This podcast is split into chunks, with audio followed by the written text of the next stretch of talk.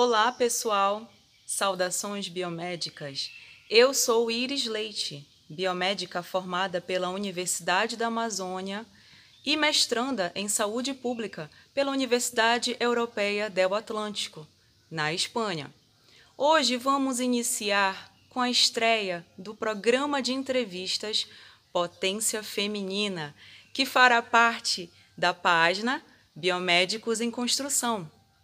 O objetivo do programa é enaltecer a relevância feminina na ciência, levando informações e conhecendo mais sobre as personalidades femininas que compõem o universo científico da nossa amada cidade.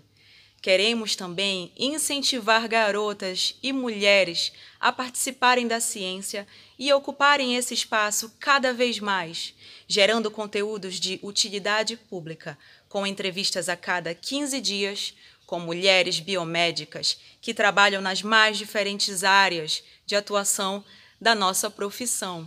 Então, fiquem ligados! E hoje, dando abertura ao nosso programa, nossa primeira entrevistada é Cíntia Quaresma, biomédica, especializada em imaginologia, acupuntura e estética, e também mestranda em medicina tradicional chinesa. É uma honra recebê-la em nosso programa, doutora Cíntia. Conte-nos um pouco sobre a sua trajetória na biomedicina.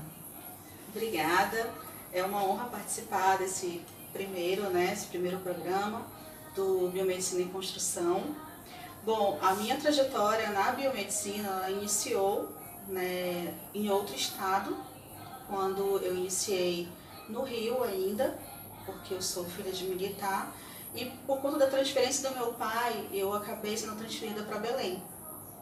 Em 2003 eu entrei na UFPA, vim de uma pública para uma pública, e finalizei a minha, minha graduação em 2009. Na graduação, a gente sai com habilitação generalista em análises clínicas e também com habilitação na pesquisa, que foi que eu iniciei a, através do PIBIC, a minha iniciação científica. É, depois, com o tempo, mesmo no mercado de trabalho, já trabalhando em análises clínicas, eu vi a necessidade de ir mais além então eu fui atrás de uma especialização que me desse uma visão além do, da construção do biomédico em análises clínicas. Seguindo agora para a habilitação em imagem. Qual é a atuação do biomédico no diagnóstico por imagem? Bom, o biomédico que se interessa em habilitar na área da imaginologia, ele, diferente de algumas outras áreas, ele não tem muita autonomia. Então, não cabe a ele a, o laudo dos exames de imagem. Tá? O biomédico atua na manipulação dos aparelhos, sejam eles de radiação ionizante ou não ionizantes, e da construção do laudo, mas a gente não assina o laudo. Quem assina é o responsável técnico, que é um médico radiologista. Qual é a média salarial para um biomédico que trabalha com habilitação em imagem? Bom, é, o biomédico ele executa as atividades dentro da imaginologia com carga horária de 36 horas semanais, não podendo ultrapassar com isso, independente de ser radiação ionizante ou não, não ionizante. É, o valor do salário, isso depende muito dos acordos trabalhistas, né? Agora nós temos aí atuante nosso sindicato, Simbiespa, que tem como proposta também fechar esses acordos. Por que você escolheu essa área? Bom, era uma área que eu tinha curiosidade em conhecer. É, na construção da minha, da minha vida acadêmica, eu atuei dentro da histologia e embriologia comparada. Então, fui, é, é fiz iniciação pelo PIBIC, toda dentro voltada à área da pesquisa em histologia e embriologia comparada. Então, essa questão de pegar histologia, fisioanatomia, eu sempre gostei muito. E eu vi na imaginologia é, a possibilidade de eu me aprofundar e conhecer também uma área que saísse da análises clínicas. Aí foi quando eu fui atrás da pós-graduação na época. Certo. E após a realização dos exames por imagem, quais são os procedimentos a serem tomados? Bom, após a realização, é, o biomédico, ele, dependendo do tipo de exame, mas ele faz todo o posicionamento do, do paciente, ele manipula as imagens, dessas imagens ele tem um modelo de laudo, ele vai descrever tudo que ele observou, como ele realizou aquele exame por imagem e o restante vai para o médico radiologista. Qual é a sua avaliação para o mercado de trabalho sobre essa habilitação? Bom, é, assim como acontece com muitos profissionais que compartilham da mesma área de atuação, na imaginologia não é diferente. Então, ainda existe o conflito entre alguns profissionais com os biomédicos. É, na, no meu ponto de vista, isso é muito comum. Afinal, o biomédico ele acaba executando uma atividade, mesmo o biomédico tendo várias habilitações, eles, esses outros profissionais da área da radiologia, eles só têm essa habilitação. Então a gente acaba realmente competindo a única habilitação deles. Né? Falando a grosso modo, até porque não é só radiologia, mas diagnóstico por imagem, medicina nuclear, que é uma área em que eles realmente estão bem aprofundados.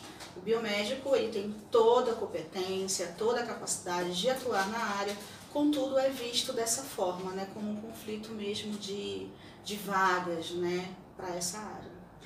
E quais as características e habilidades o profissional deve ter para trabalhar nessa área? Como qualquer outra área, você tem que ter muita dedicação.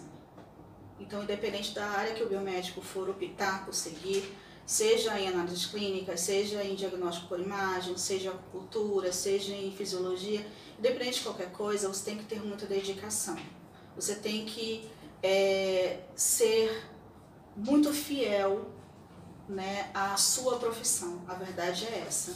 Então não tem como você ter sucesso numa profissão que você não tem uma lealdade com aquilo. Né? Então, gostar de anatomia, gostar da, da fisiologia, gostar, na área da imagem, gostar de física, isso é muito importante. Certo. E qual foi o caso clínico mais desafiador que você já encontrou atuando nessa área? quando um paciente ele teve uma reação ao gadolínio e ele saiu já quase sem vida da sala de exame. E qual mensagem você deixa para quem quer seguir essa área? Não desista. Nunca. Certo. Agora vamos falar um pouquinho sobre o seu mestrado em medicina tradicional chinesa. No, no que se concentra o programa de mestrado nessa área? Bom, o programa de mestrado, é, ele te habilita, né? ele tem todo o perfil para o pesquisador.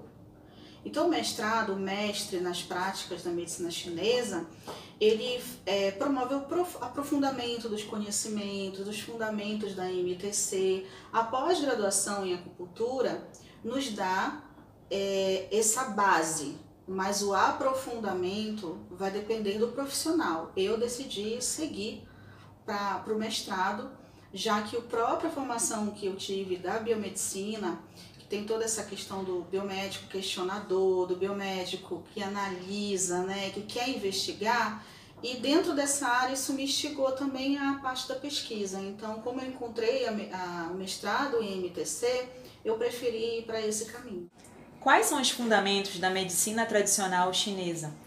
Ah, bom, é fundamentado na filosofia do taoísmo, tá? Que significa o caminho do meio, né?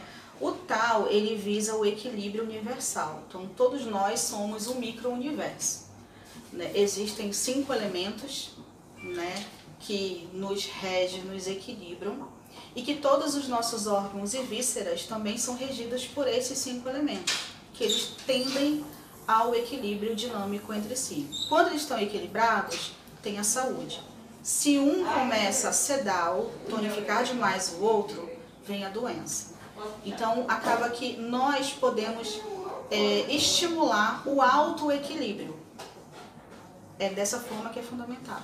Como são interpretadas as patologias e as síndromes? Ah, bom, as patologias e síndromes elas são interpretadas muito diferente da medicina ocidental. Então você chega, se depara com os chamados de síndrome Zangfu. Aí você fica assim, o que é Zangfu, né? São órgãos e vísceras. Então, cada órgão e víscera do seu corpo, do seu organismo, eles são responsáveis por uma cor, por um sabor, por um odor, por uma emoção, né? Então, por exemplo, num diagnóstico, a gente é, avalia a questão emocional do paciente e associa a um sinal que aquele paciente possa estar manifestando. É, alguns são muito comuns, por exemplo, quem aí não fica por conta de uma, uma preocupação tem a gastrite nervosa. Né? É uma emoção ligada ao estômago. Numa tristeza profunda, em casos, por exemplo, depressivos, a pessoa tem comprometimentos das funções pulmonares recorrentes, então gripes recorrentes, rinites, sinusite, então todas as doenças que se manifestam aí no trato respiratório. É, preocupação, a questão da preocupação, mas aquele medo, medo de encarar problema, medo de é, encarar desafios, é, são pessoas que têm, por exemplo, problemas urinários, né? Então, cálculo renal, é, cistite, é, é, problemas com micção, infecções urinárias recorrentes, então tudo vai se encaixando. É dessa forma que a gente vai fechando o diagnóstico e montando o quebra-cabeça que vai nos dar no final uma síndrome. Quais técnicas terapêuticas são utilizadas na MTC? Bom, o biomédico que atua na medicina tradicional chinesa, ele tem ao seu alcance várias ferramentas terapêuticas.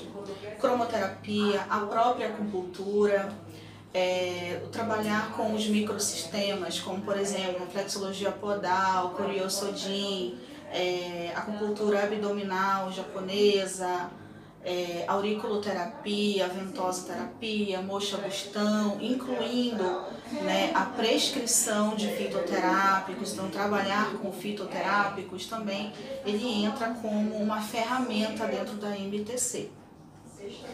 Quais são os aspectos básicos a serem considerados num diagnóstico pela MTC?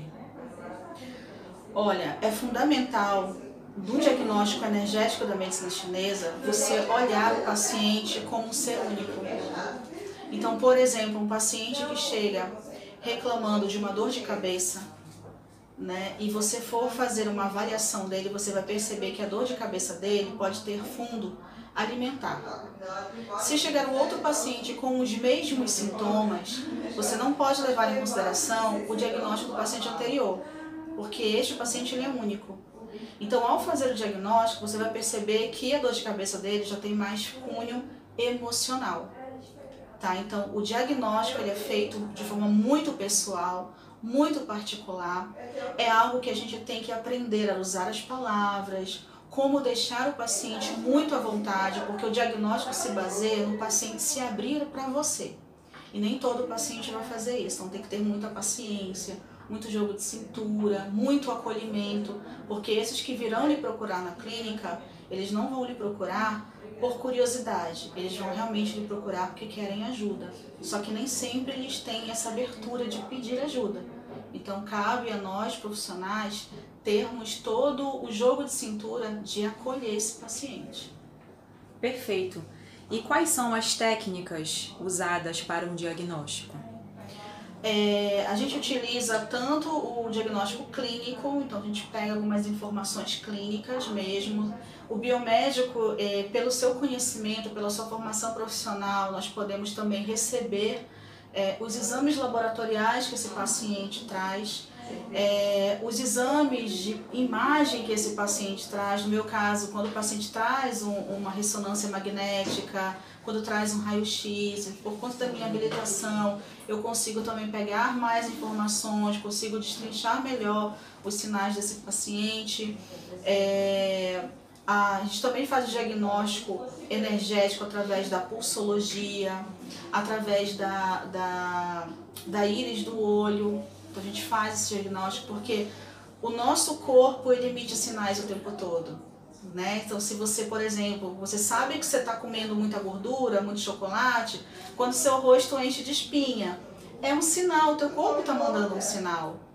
Né? Se está caindo o seu cabelo, né? É estresse. Então você sabe, você conhece os sinais do seu corpo.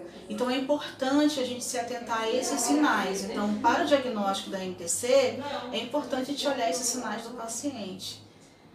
Por que você escolheu essa área? Ah, bom, eu nunca me vi dentro da área da MTC, nunca. Mas eu sempre gostei dessa medicina popular, da origem das coisas, sempre gostei muito. Mas o que de fato me levou a fazer a minha pós em acupuntura foi uma situação bem pessoal. É, o meu filho foi diagnosticado com TDA, que é transtorno de déficit de atenção, e na época a, a neuropediatra passou uma medicação de tarja preta. E eu lembro que eu chorei muito e eu encontrei na época uma amiga minha que tá, ia iniciar uma pós em acupuntura e ela era terapeuta holística e ela falou, Cíntia, por que, que você não faz uma pós em acupuntura? Olhe para o teu filho com outros olhos. Claro que a gente não vai é, é, é desvalorizar, a gente não está minimizando nenhum, nenhum problema de ninguém mas há condições que a terapia vai ajudar muito ele. Então aquilo abriu meus olhos. Então eu encarei na pós-graduação que era tudo uma novidade dentro da, da medicina chinesa, é tudo uma novidade. São, é um outro vocabulário, é uma outra forma de olhar as doenças, é uma outra forma de avaliar o corpo da pessoa. E isso me levou a fazer a pós em acupuntura e entrar para essa área. Foi o tratamento do meu filho. Certo. É, quanto ganha um biomédico mestre em MTC? Bom, é, sobre esse. Não existe um valor fixo, não existe uma tabela de valores. Essa tabela pode ser fixada, né, os valores de atendimento, elas podem ser fixadas com acordos trabalhistas através do próprio sindicato, então ele pode entrar num acordo com todos os trabalhadores da, da na prática de terapias é, integrativas, como acontece em outros estados, mas na nossa região não há esse acordo, tá? É, a gente avalia o valor do que a gente recebe pelas consultas, do, do quanto a gente cobra pelas consultas, pelas terapias, a partir do teu material e tua hora. Então você faz todo o cálculo para você é, é, fechar o valor dos teus atendimentos. Que mensagem você deixa para quem quer seguir a MTC? Bom, a mensagem que eu deixo é: se você realmente gosta de acolher, se você gosta de atender, se você gosta de avançar, não desista. É essa a mensagem que eu deixo. Ao longo da sua jornada profissional, quais foram os maiores desafios que você encontrou sendo mãe, mulher e biomédica? Boa pergunta. Quando, quando eu fui defender o meu TCC, eu estava amamentando. No dia da minha defesa, foi à noite, meu filho ficou na casa da minha mãe, meu marido estava viajando a trabalho e eu fui defender meu TCC. A minha blusa sujou de leite a uma amiga minha trocou a camisa comigo e eu defendi meu TCC. Esse foi o primeiro sinal de desafio que eu ia ter na minha vida. Quando eu já estava trabalhando, houve uma festinha de Dia das Mães na escola do meu filho. E eu estava trabalhando. E era aquele horário educacional, né? aquele horário da, de aula mesmo. E era o horário que eu estava trabalhando. É...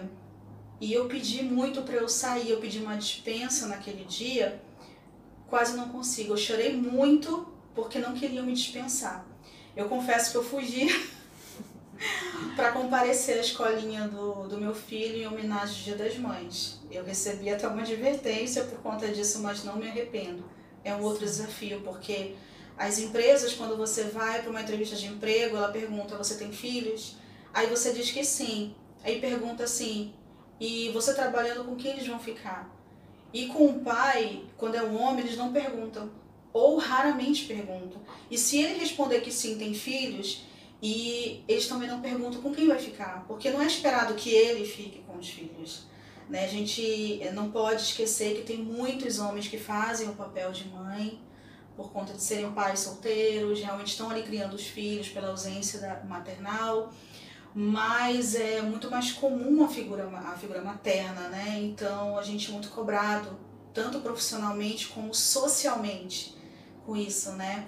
Então esses foram alguns desafios que eu encontrei por conta disso. O outro já, ainda como já como profissional, recebi uma proposta para fazer uma viagem de três meses trabalhando pelo Marajó, Baixo Amazonas, fui, aceitei e só fui numa parte da viagem porque eu não consegui ficar tanto tempo longe do meu filho. Inclusive, eu passei o aniversário dele nessa época viajando e eu prometi que eu não ia fazer isso. Então, realmente é um desafio muito grande, como eu falei, profissional e social também, porque a mulher é cobrada.